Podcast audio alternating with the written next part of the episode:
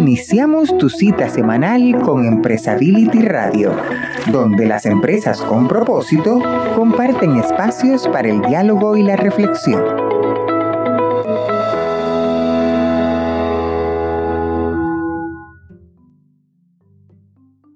Muy bien, muy contento, Felipe. Como siempre, tenemos un magnífico jueves con dos invitados de lujo y con una anfitriona que se lució consiguiéndolos y, bueno, pues estamos muy agradecidos con ella, Reinalina y nuestra directora de Empresability en Chile, quien trae a Elena y a Alex en, este programa sobre economía circular, que ya ves que ya lo habíamos prometido, ahora ya, ya llegó la hora de cumplir y tener este primero de dos programas sobre la economía circular. Así es, bien lo has dicho, Jaime. Es una serie especial de dos programas que estaremos hablando con diferentes expertos sobre el tema de economía circular. Este es el primer programa y el próximo jueves terminamos el ciclo con, con un segundo programa que también estará fenomenal. Sí, de hecho tengo entendido que Eduardo Show ya está consiguiendo invitados del primer nivel para poder cumplir con el, el segundo broche de oro de este tema tan importante. Así que Felipe es una gran y ofrecerle a nuestro público que tendremos al final de ese segundo programa un balance eh, entre Reynalina y, Eduardo, donde nos sacarán sus conclusiones de estos dos programas para que no, no perdamos absolutamente ningún detalle de, de este tema tan, tan importante. Qué buena noticia, ¿eh? hasta yo me estoy enterando de eso y es fabuloso porque ya ves que en las reuniones siempre Eduardo y Reinalina encabezan mucho este tema y se la pasan platicando de él, así que uy, se van a dar vuelo compartiendo con nuestro público sus experiencias y, sus eh, aprendizajes. Muy bien, pues eh, tenemos eh, en la lista de invitados el día de hoy confirmando a, Elena Ruiz, que ella es directora internacional de Forética de España. Y experta en economía circular, y Alex Godoy, que también es un experto en cambio climático y energías renovables de, Chile. De Chile, o sea que tenemos gente de España, de Chile, fíjate nada más, es sensacional este programa y, el próximo vamos a tener también a Uruguay. Eh, carambas, Qué bueno que Empresability está presente todos los jueves entre el auditorio porque les damos variedad y temas muy interesantes, sobre todo muy valiosos. Y que bueno, nos damos cuenta en los correos que nos van llegando cuando nos hacen preguntas, nos piden temas, nos eh, sugieren personas. Así que qué bueno. Pues empecemos, ¿te parece bien? Me parece perfecto, Jaime. Y, bueno, pues ya tenemos ahí muchos muchos programas este, que están que están saliendo y se están armando este, de acuerdo a las, eh, bien lo decías tú, de las recomendaciones y de las propuestas del, del, público, así que este, queremos hacer cada vez más interactivo este espacio, así que invitamos a nuestros amigos a que no se olviden de mandarnos este, sus observaciones, recomendaciones, invitados que quieran que escucharan este, en estas conversaciones en Empresability Radio. pueden contactar a través del LinkedIn, a través de la comunidad. ¿Cuál es nuestra, nuestra dirección, Jaime? Ah, pues en comunidad estamos en, como dice la palabra, comunidad.empresability.org. Ahí estamos ya que se está convirtiendo en la comunidad profesional de responsabilidad social y sostenibilidad, eh, pues ¿por qué no decirlo? No, no hay que pecar de, de, falsa modestia y este y gracias, que no es un, un, mérito nuestro, es un mérito de la gente que está confiando y que está sumándose cada vez más al movimiento, la comunidad más importante profesional de responsabilidad social y sostenibilidad. Así es, Felipe, exactamente. Así que ahí seguramente cuando termine este programa va a estar ahí la grabación también de Elena y Alex con Reinalina Chavarri. Empresability Radio.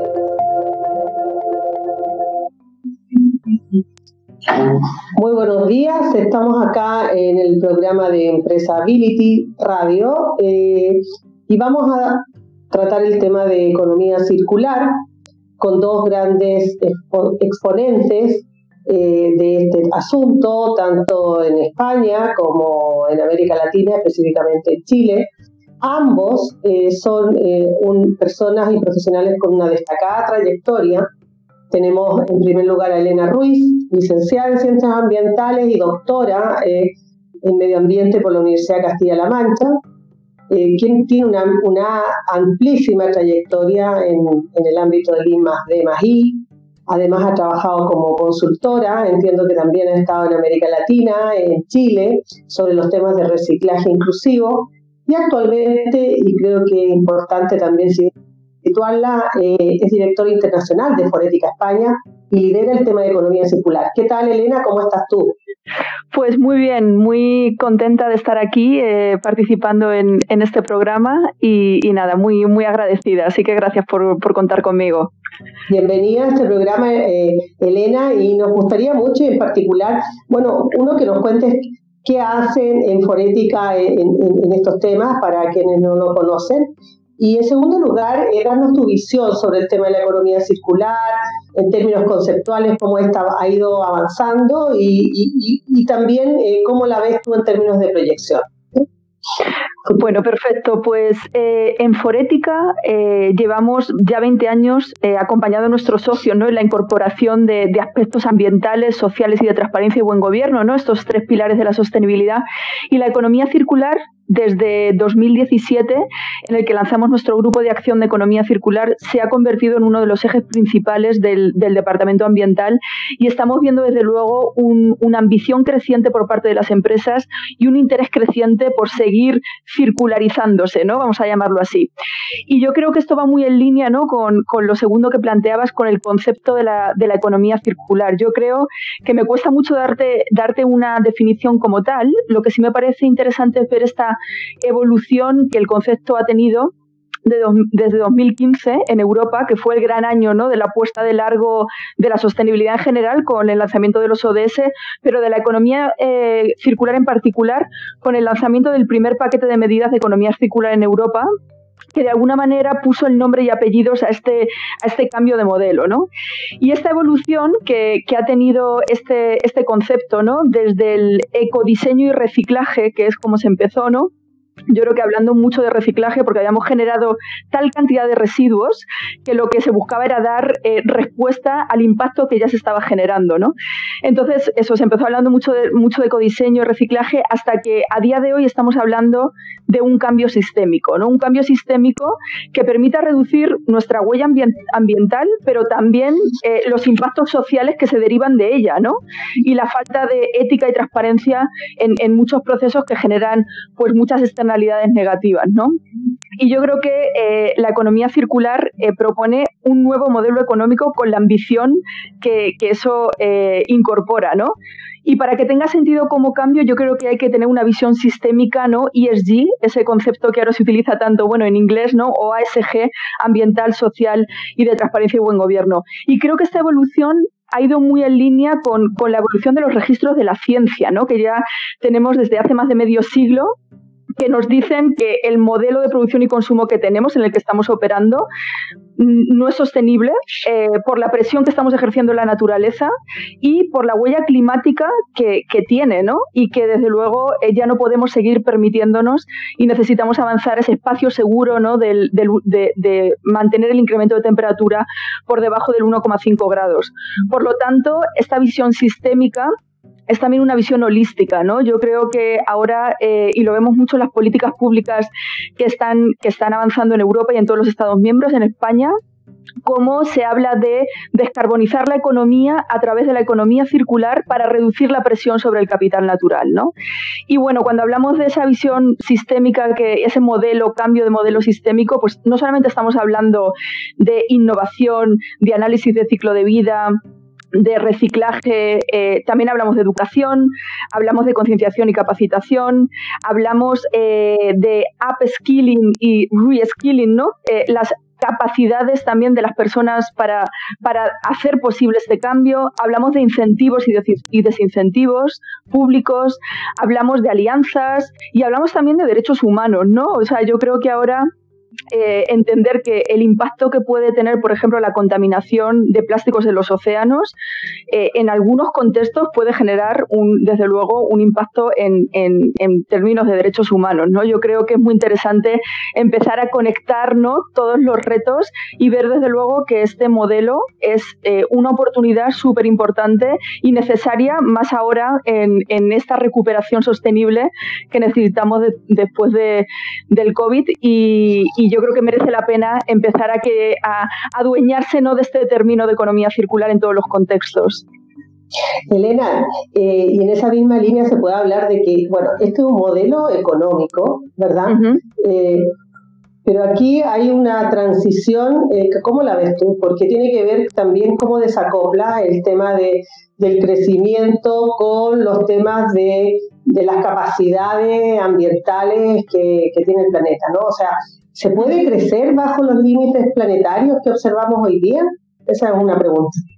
Sin duda se puede y se debe, ¿no? Y yo creo que no solamente tenemos los drivers del cambio que nos está diciendo la ciencia, porque imaginemos que hay alguien que, no siente nada al escuchar estos datos de la ciencia, ¿no? que yo creo que, a los que llevamos años trabajando en, ciencia, desde luego nos, impactan, pero ya hay muchos, hay drivers que trascienden eh, la realidad de, que, nos, traslada la ciencia, que puede ser eh, la creciente, eh, el creciente interés de los inversores por todo lo que tiene que ver con la sostenibilidad en general y la economía circular en particular el, despertar de un consumidor mucho más consciente, que estamos viendo también en, muchos contextos, que exige eh, pues, eh, y que toma más conciencia de que no quiere generar un impacto de los productos que utiliza.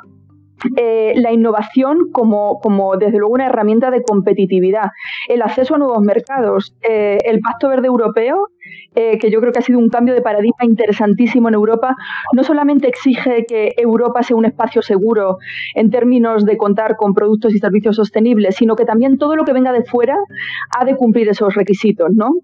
Con lo cual, aquellas empresas o organizaciones que quieran desarrollarse y tener un crecimiento internacional, pues eh, han de incorporar una gestión responsable de su negocio que vaya en línea con los límites planetarios. ¿no? Yo creo que mm, que van sobrando cada vez los motivos para, para, que las empresas vean que desde luego la manera de, seguir sobreviviendo en el, en el mercado y además seguir creciendo con ello es incorporar una gestión responsable, haciendo un uso más eficiente de los recursos, reduciendo al mínimo sus residuos, generando eh, una, una, huella climática mucho más en línea con, con lo que nos pide el Acuerdo de París y los Objetivos de Desarrollo Sostenible, porque así va a ser la manera en la que los inversores sigan apoyando sus negocios capturen talento, que es una cosa que no, que no he comentado antes en el cambio sistémico, capturen talento, desde luego que genere un impacto en sus organizaciones, eh, hagan, tengan un engagement con todos sus grupos de interés, cadena de proveedores, etcétera, etcétera, ¿no?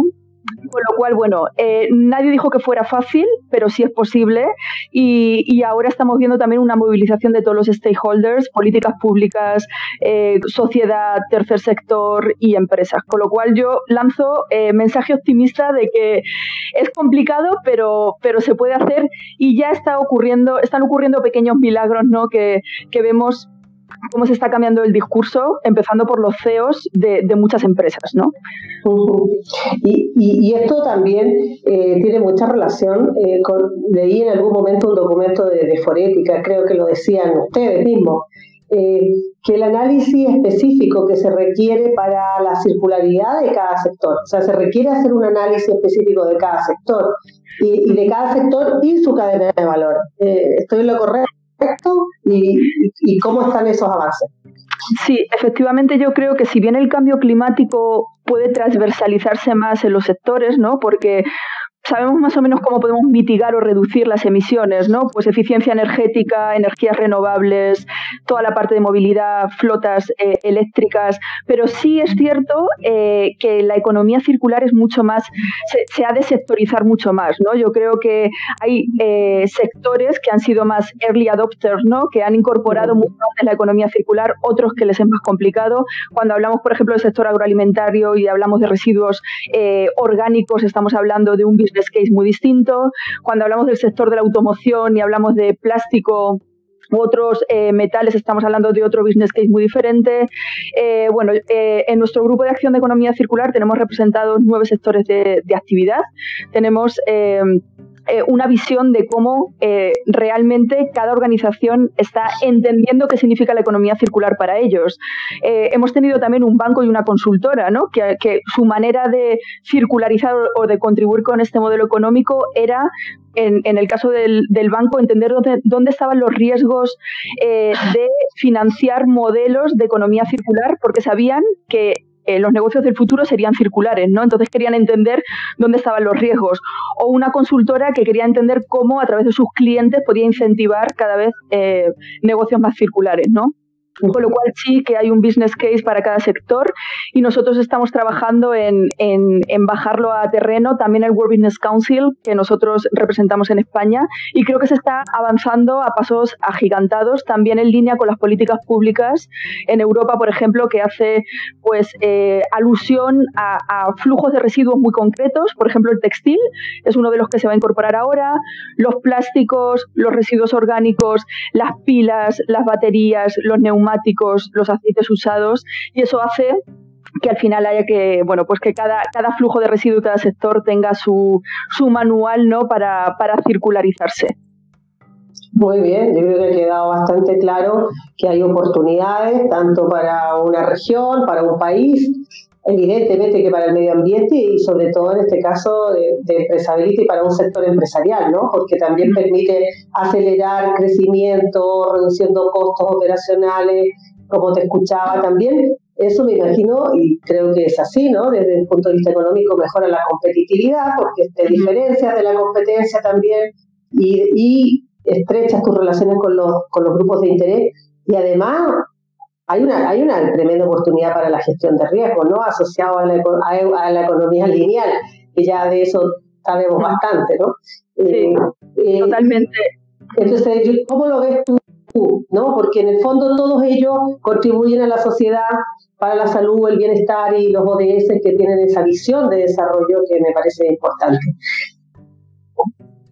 Eh, disculpa, ¿cómo veo yo el, eh, los, los drivers de cambio. Sí, correcto. Sí, brevemente para Sí, pues yo creo que, que, bueno, pues los drivers están ahí para el sector empresarial, eh, son bueno, pues evidentes, ¿no? Y de hecho ya estamos viendo la cantidad de eh, movilización empresarial que está habiendo, pues en alianzas, en grupos de trabajo, eh, que, que, al final están acabando en, políticas públicas, colaboración público-privada.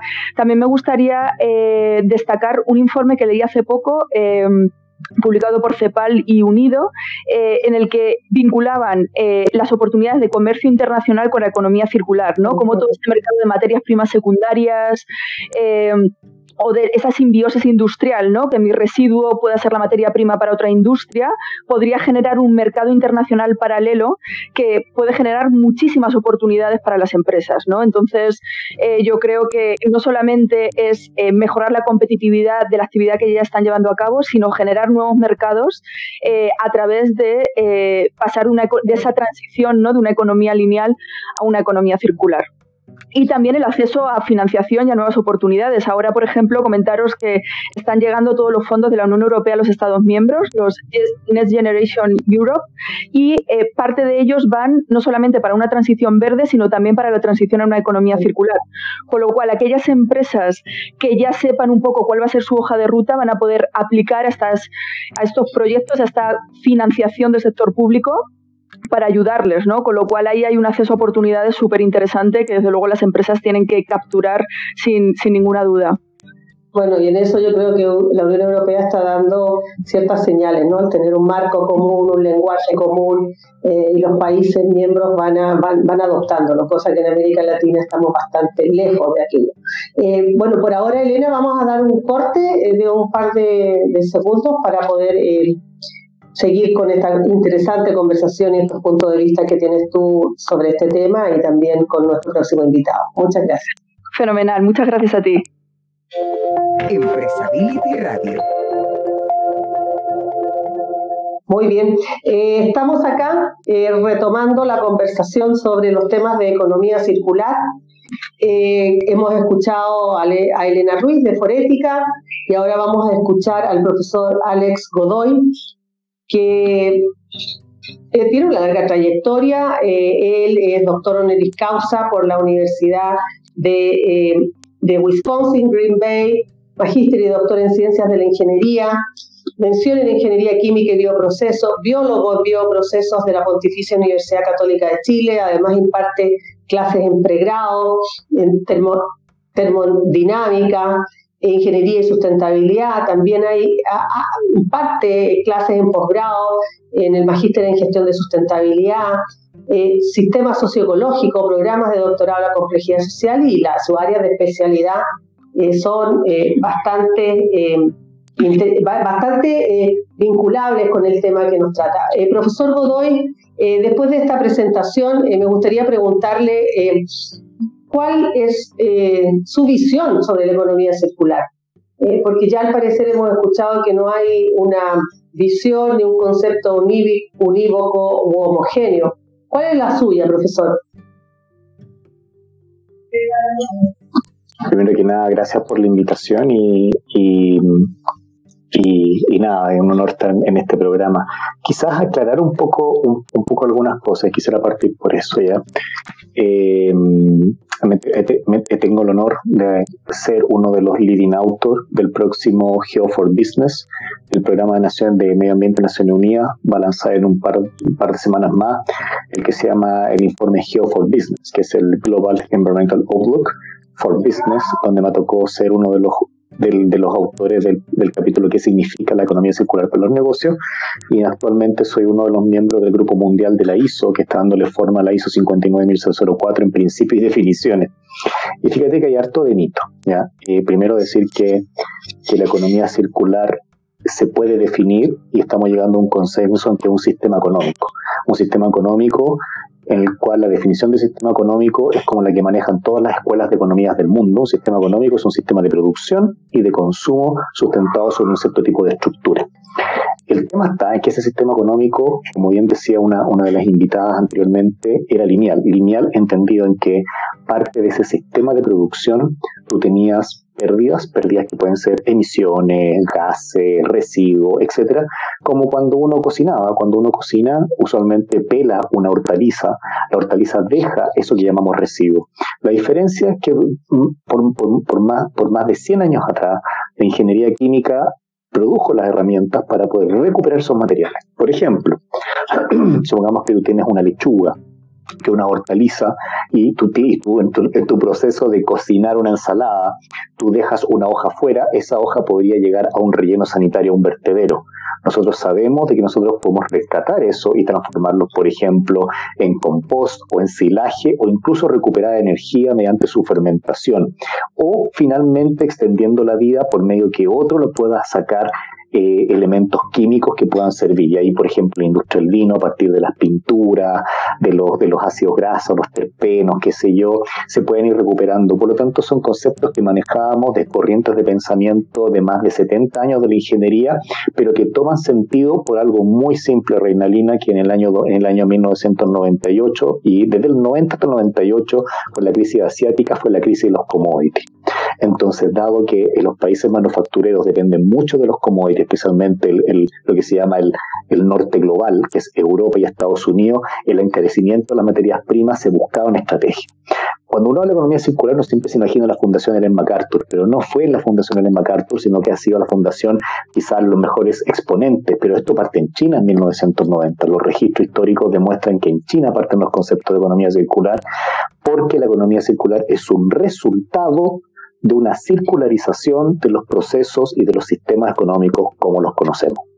Por lo tanto, el reciclaje, estas cosas que llaman como 9R, reutilización, etcétera, son cosas que ya hacíamos.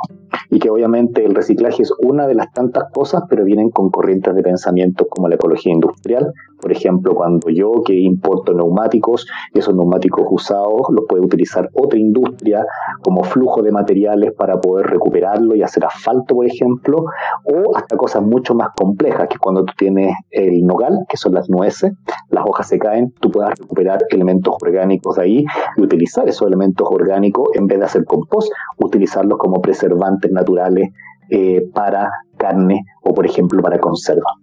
Entonces, la economía circular en realidad es una consecuencia de mirar nuestros procesos productivos como si fuesen circulares. Y creo que eso debe entenderlo muy bien la gente, porque claro, como mucha gente viene entendiendo esto, piensa que esto, la historia nació con ello. Y no, fíjate, la, economía circular es un conjunto de herramientas que ya conocíamos los que somos más viejitos, pero que hoy día son necesarias, como, para, como bien decía mi colega, para desacoplar crecimiento y consumo de materias primas. Y, en esta misma línea, qué buena, qué buena eh, poner los mitos ¿no? que hay. Eh, y está muy bien planteado desde lo que tú señalas. Pero también hay, hay barreras, eh, Alex. No, hay barreras de mercado. tú identificas algunas, por ejemplo, para poder viabilizar este, este sistema económico con negocios circulares. No sé si está bien dicho desde la perspectiva tuya. Eh, por ejemplo, los temas de los precios, me refiero a los temas de estandarización, los costes de inversión inicial. Hay algunas barreras hoy día que tenemos que también centrar la atención eh, y que no lo estamos haciendo o estamos siendo un poco laxos en, comprenderlas. ¿Cómo lo ves tú? Yo creo que es lo último, somos laxos en comprenderla. Porque, por ejemplo, tú primero hay que entender de que es muy difícil circularizar una economía que depende de la extracción a una economía que es, mano, es manufacturera y otra economía que es de servicio. Primero hay que entenderlo eso. Hay hoy día una moda de querer circularizarlo todo. Pero si tú eres una economía de servicios, por ejemplo Suiza, que es muy de servicios, servicios bancarios, es muy complejo que tú puedas circularizar cosas que no fabricas nada. Está hecho desde el punto de vista de la infraestructura. O nuestros países como Chile, Colombia o Perú, que somos muy extractivistas, nuestras posibilidades de circularizar procesos son lejos, son lejos menores. Y fíjate que eh, seis R's de las nueve R's que, hablan de tendencia a la economía circular, que en realidad son aproximaciones de la ingeniería, fíjate que son extender el largo de vida. Y extender el largo de vida, por ejemplo, son, uno, eh, reacondicionar cosas. Por ejemplo, pasar de nuevo esa economía de las cosas electrónicas, las cosas de la reparación, del reacondicionamiento. Yo no sé si te acuerdan, en las economías más antiguas, los que somos más viejitos, nosotros mandábamos a reparar los zapatos. Hoy ya se compran y se desechan la reparación, el reacondicionamiento, el darle un propósito nuevo, como por ejemplo a veces los palets de madera se convierten en, en, muebles, eh, hay un retapizado de muebles, o sea, volver a cosas que son más clásicas, fíjate, pero la gente sigue creyendo que esto es meterle mucho dinero a sacar cosas, elementos químicos de la basura, y eso no es.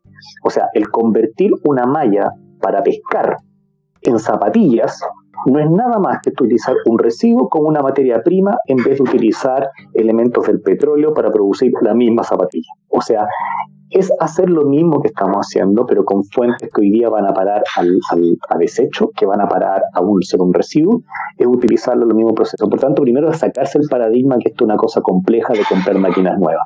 Y eso es lo que tú estás diciendo hace algo que es bastante discusión, ¿eh? porque hay una pelea, no, esto off the record, pero hay una pelea si que, que existen o no existen los modelos de negocio circulares. Y estamos llegando a un convencimiento de que existen los modelos de negocio. No hay ni circular ni hay modelos de negocio. Lo que tenemos que cambiar es cómo hacemos los nuevos modelos de negocio. Ya te digo porque en la discusión del Grupo Mundial la pregunta es, ¿utilizamos utilizamos el modelo, modelo de negocio circular?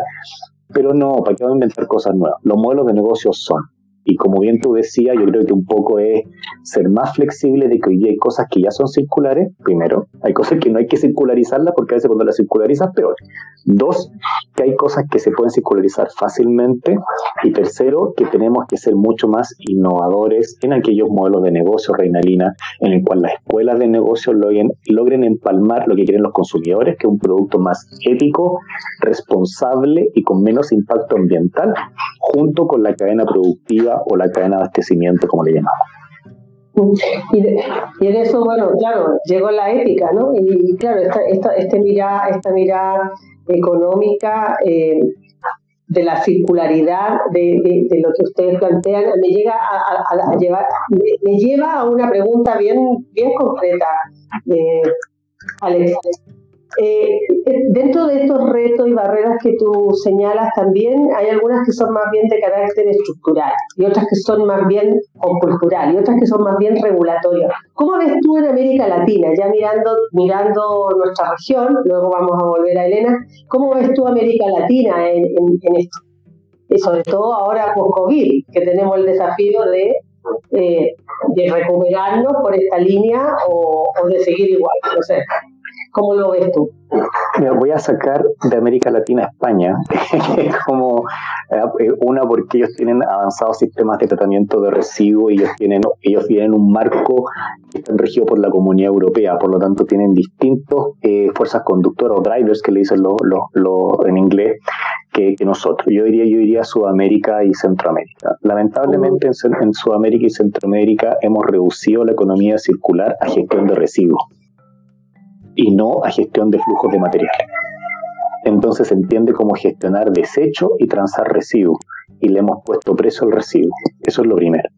Lo segundo es que hemos reducido la gestión de residuos a reciclaje, cuando eso no es. Y siempre hablamos de reusar, de reciclar, y cuando es bien cómico, porque si tú lees los informes de Naciones Unidas que nosotros hemos elaborado en términos de economía circular, el reciclaje no depende del consumidor, es un negocio business to business, porque quien recicla es una empresa. Una el, los, para que entendamos nosotros, el reciclaje nosotros somos un medio nomás. Somos quienes tomamos los materiales y los ponemos en un tacho de, en un tacho de plástico, de lata, de vidrio, de lo que sea. Pero es la empresa que recoge eso, la que hace negocios. Por tanto, el reciclaje es business to business. Lo único que es responsabilidad del consumidor es el reuso y es el reducir, nada más. ¿Ya? El reciclaje es business to business. Entonces, si entendemos esta cosa así, el reciclaje es un tema de negocios de las empresas que hoy día reciben el material segregado para poder inyectarlo hacia otros tipos de industria que están río arriba o, río abajo. Entonces, business to business. Y cuando hablamos, por ejemplo, de las otras R's, como que es reparar, reacondicionar, es business to business. Entonces, la interacción del consumidor es El consumidor lo único que puede querer es un producto final que tenga ciertos atributos y cualidades que tú esperas.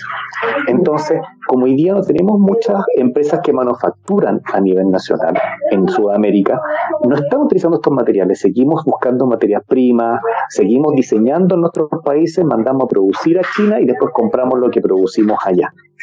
Que es algo que al final importa huella y, claro, te bajan los costos para nuestras naciones, pero lamentablemente no reutiliza materiales. Entonces hemos malentendido primero la economía circular como si fuese una especie como de receta a seguir, cosa que no lo es. Dos, hemos reducido su gestión de residuos y lo que es peor, hemos reducido la gestión de residuos exclusivamente a reciclaje. Cuando hay recuperación de energía, reutilización de materiales, ecología industrial, flujo de materiales, y creo que eso se debe un poco a, estos sesgos educacionales que hemos tenido y porque estamos atrasados quizás una década en la formación de profesionales en relación a los países del hemisferio norte. Y como este, estos temas son guiados principalmente por países del hemisferio norte, muchas veces tiene esos encuentros dos mundos y, como para pasarte luego a la conversación también que podamos tener con Elena y recuperar parte de su, de su, de su, planteamiento. China, ¿qué rol juega en esta, profesor? Tú que estás ahí en este panel de Naciones Unidas y ahora con la ISO de la economía circular. ¿Qué, qué, qué rol juega China en esto? Porque claro, conocemos muy bien lo que está haciendo Europa, conocemos medianamente lo que ha hecho y está haciendo Estados Unidos, pero ¿y China? Y esto es bien importante en América Latina. Hay, hay dos, yo creo que hay cosas que no estamos viendo. Fíjate que China primero tiene el, el poder gran parte de los mercados manufactureros.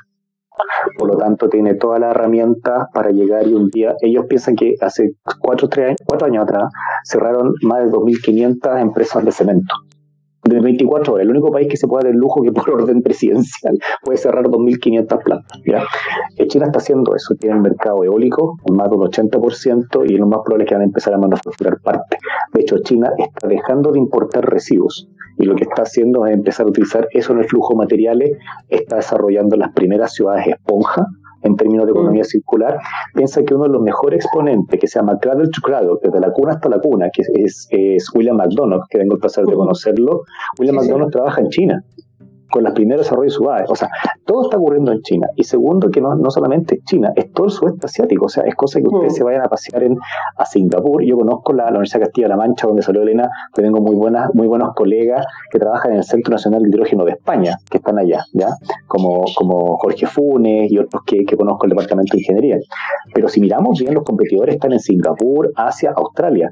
Y lo otro es que numerosas inversiones de las principales eh, empresas chinas, que son empresas estatales están puestas en este tipo de, empresas a nivel, o ya sea de la PEC o a nivel de Taiwán, Hong Kong, etcétera. O sea, hay todo un mundo asiático que no estamos viendo cuando creemos que todo está ocurriendo en Europa y Estados Unidos, cuando son los mercados asiáticos los que se están moviendo rápidamente en esto. Y te digo más, Tú vas a Singapur y hoy día los camiones de basura de todo Singapur, que es una nación-estado, funcionan, por ejemplo, con celdas de combustible a hidrógeno, mientras todavía nosotros aquí en Chile y Sudamérica estamos hablando de que vamos a ser los campeones. España y yo no estamos discutiendo, de hecho España y Chile están disputando quién es el líder en hidrógeno cuando ya tenemos los camiones andando, dando vuelta en el sudeste asiático. Entonces, eso es para que veamos que no miramos siempre como cierta región y hemos olvidado mirar otros países. Las inversiones chinas en África son tremendas en todo lo que es principalmente principalmente en el, en el, en el desierto, en el África subsahariano, digamos, es, son chinas. Eh, yo creo que hoy día se están generando el know-how, ya tienen los principales centros de estudio, se están llevando a los chinos que se fueron a estudiar a Europa y Estados Unidos, están regresando a las universidades chinas y es probable que veamos, yo creo, un, un auge asiático de la región asiática que va a pasar por encima de lo que yo podía esperar de Europa y Estados Unidos en los próximos años.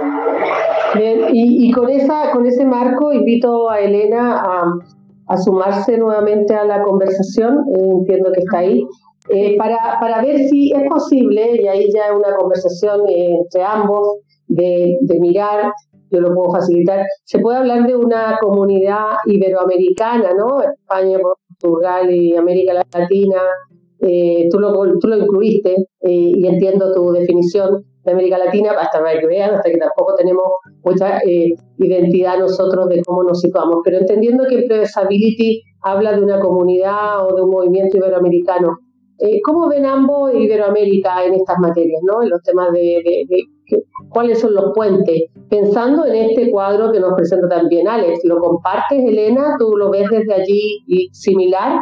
El tema asiático, porque nos unen temas culturales, políticos, ambos continentes, pero quizás también podríamos aprovechar esa, esa sinergia y esa, y esa capacidad para poder enfrentar esto de buena manera y con una mirada de futuro. ¿Cómo lo ves, Elena?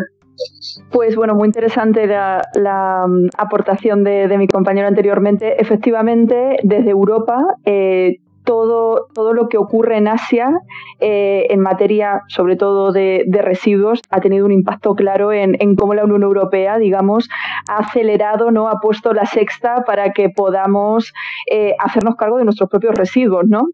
Cuando China dijo aproximadamente en 2017 que no quería más residuos eh, que venían de Europa, ahí tuvimos eh, de alguna manera que ver cómo íbamos a reestructurar ¿no? Eh, y cómo, vamos a, cómo íbamos a gestionar todos esos residuos que antes iban a países asiáticos, no solamente a China, y que ahora tenían que quedarse en territorio europeo. ¿no? Eh, bueno, yo creo que eso ha sido muy interesante. Al final eh, se vio quizá como, como, un reto, pero creo que ha sido una gran oportunidad porque eso ha hecho que eh, muchos Estados miembros incrementen sus objetivos en materia de reciclaje y que se impulse mucho la jerarquía de residuos, que yo creo que ha sido una guía y una hoja de ruta muy interesante en la Unión Europea que parte de la prevención, ¿no? Que empecemos a hacernos cosas distintas. ¿De verdad necesitamos todo lo que consumimos? Probablemente en muchos casos eh, la respuesta sea no muy enfocado en plásticos de un solo uso, pero también toda la parte de reutilización, que, también se comentaba, toda la parte de reciclaje, de waste to energy, ¿no? que también en la Unión Europea lo, lo, lo, ubica dentro de la economía circular, el cómo hay residuos que por su complejidad o su, su heterogeneidad no se les puede dar una segunda vida y que eh, se pueden utilizar para generar energía, ¿no? Porque al final lo que no queremos es ir a residuo, o sea, perdón, al vertedero.